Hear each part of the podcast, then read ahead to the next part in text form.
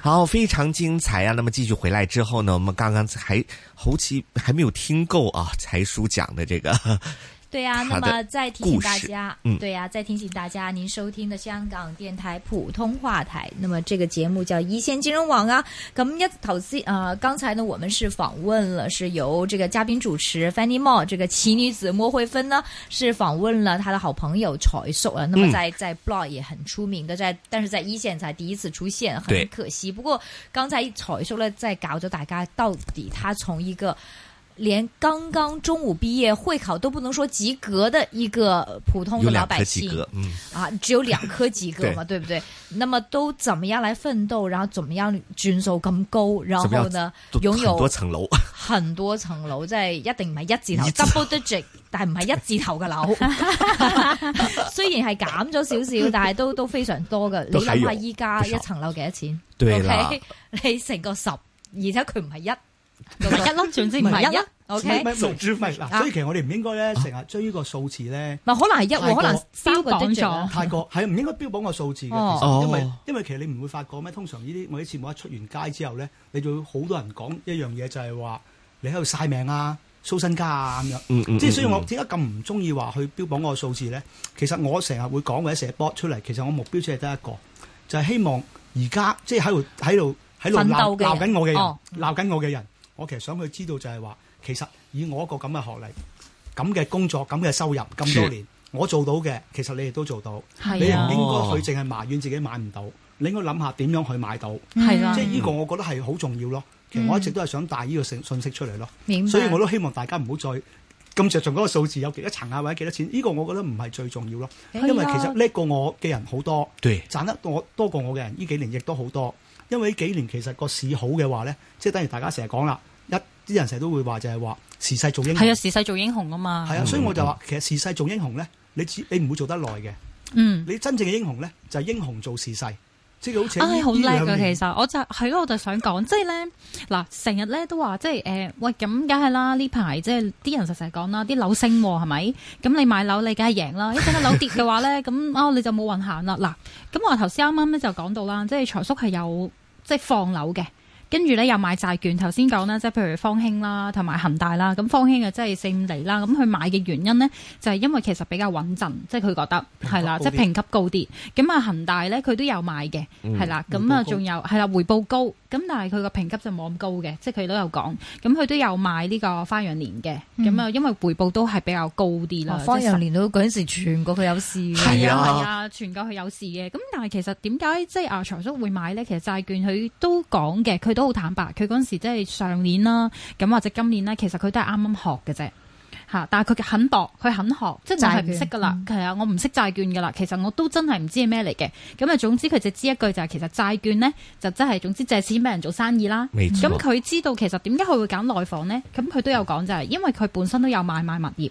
嗯，咁佢都知道，如果即係誒啲房地產，其實即係你買地產商啦，咁其實你有資產抵押噶嘛，嗯咁、要真係有時真係執笠啦，咁其實你都係先俾咗債權人先噶嘛，是係啦，咁佢就係憑住呢一點咧就去試啦。嗯咁其實我好欣賞佢嗰樣嘢就係、哇我。考咁多試，我讀咁多書，或者我知道咁多 finance 嘅嘢，嗯咁我先至夠膽買債券啫。哇！你投資開即係誒、地產，你其實差唔多揸九成係物業，你都夠膽喎。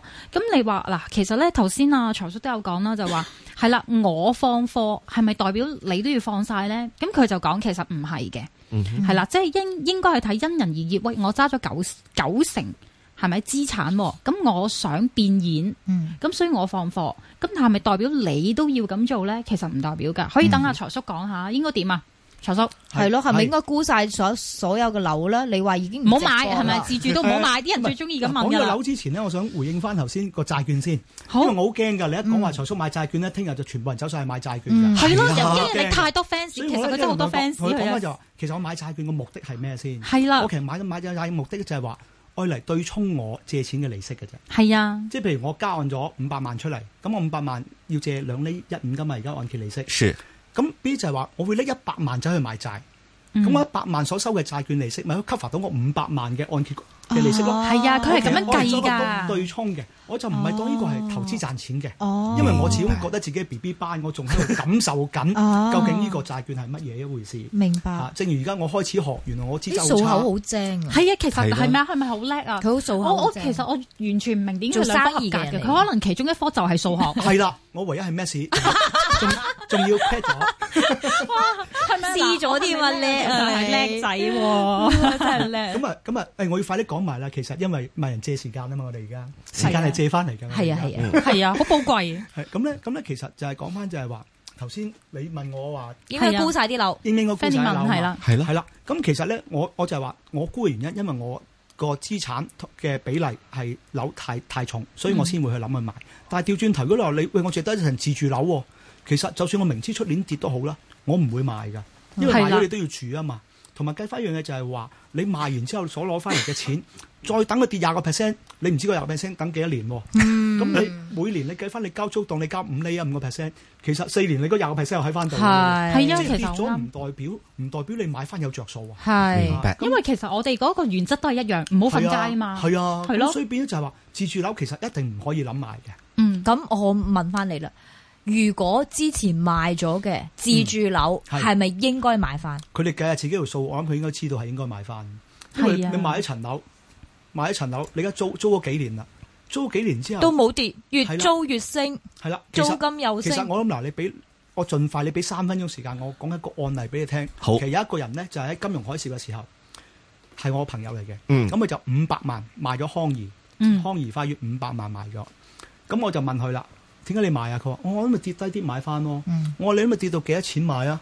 佢話：誒、跌誒一百萬我咪買翻咯咁樣。嗯咁我話你買咗之後你住邊啊？你出去租翻個而家五百萬單位萬零蚊，嗯我話一年你就唔見咗廿萬。嗯係好啦啊，，我話你覺得幾多年後先會跌到一百萬啊？嗯，好啦，兩年你唔見四十萬嘅咯喎，係啊，我當你三年真係跌得到都好啦，你計埋離印啦、使費啦、搬屋啦，其實真係俾佢跌一百萬，你係咪真係有着數咧？嗯最重要就係話喺幾年裏邊你冇咗個家啊嘛，係你租地方嘅時候，你隨時諗住買翻啊嘛，係咪對先？對對，咁 B 就話我話你咁你做做即係為乜要咁樣去生活，而最有可能係冇着數，或者真係俾你可以賺到幾廿萬咧？嗯，咁所以就係話其實每一個人你咁決定結果佢點啊？結果佢到而家都做樓啊結果住佢好叻，唔係佢好叻。聽我講完之後咧，佢唔租樓，佢搬咗翻去同阿爸住，啊咁啊慘啦！ 一一家三口喎，係喺阿爸度住一間六十尺嘅 房咯，住到而家咯， 住到依家，係啊，好慘㗎，依家嗰層樓嗰一層樓千過萬千，啦，嗯係啊，咁所以變咗呢啲咪就係話一一個錯嘅決定，佢係一個高收入人士嚟㗎，原底。對，佢而家唔係冇錢買㗎，只不過已經冇信心再買，佢覺得好唔抵啊！係啊哦，但係你係 keep 住唔抵噶嘛嗰你樣買嘢我五千係。五五百萬賣完之後，仲要翻阿爸 O 買 K，咗咁多問年，翻轉頭，你依家對佢有咩 advice 啊？係咪應該買翻個即係六七百萬嘅樓？能力負擔到嘅，始終都要買。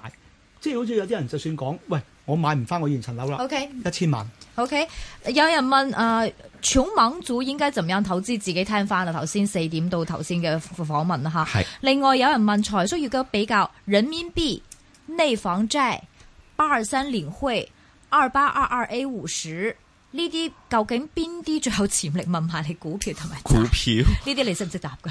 唔識啦，梗係哦，唔緊要啦，一陣間 Jasper 啦，真係留翻俾一陣嘅專家答你 哋。 OK，係咯，所以但是你你這個呃你自己不會把你 portfolio 降到一半或以下咩？因為你實有個主㗎誒，啦我心目中係誒六成嘅，其實六成係揸樓嘅係咪？係六成啦即係降到六成，六成所以我會減三成嘅。嗯同埋喺呢段期間裏邊咧，我會將啲物業優化，嗯，即係轉啲例如靚啲轉嘅。啲靚啲，咁就係話或者轉翻啲新啲嘅原因就係話嗯我咧。湯湯文亮博士都係咁，係啊，佢都係咁講，因為係咧啊其實，最大一個問題就係話咧，嚟緊兩年我真係唔知佢升定跌。係好啦，我當佢真係會跌都好啦，嗯一定會有下一個周期。下一個周期再嚟嘅時候咧，如果我揸翻啲優質啲物業，佢到時升會升先啊嘛。係咁、所以我個策略就係咁樣樣咯。好。哦明白，非常之精彩嘅，今日有多謝非常感謝這個財叔啊，真係好精彩嘅訪問嗯啦。咁、另外呢，就係、啊多謝 Fanny 啦。咁一陣間呢，我哋會請埋佢另外一個朋友 Jasper 嘅出現 Jasper，係哎嘅。啊好，哎呀，多謝 Jasper 俾咗十五分鐘。好好，那我。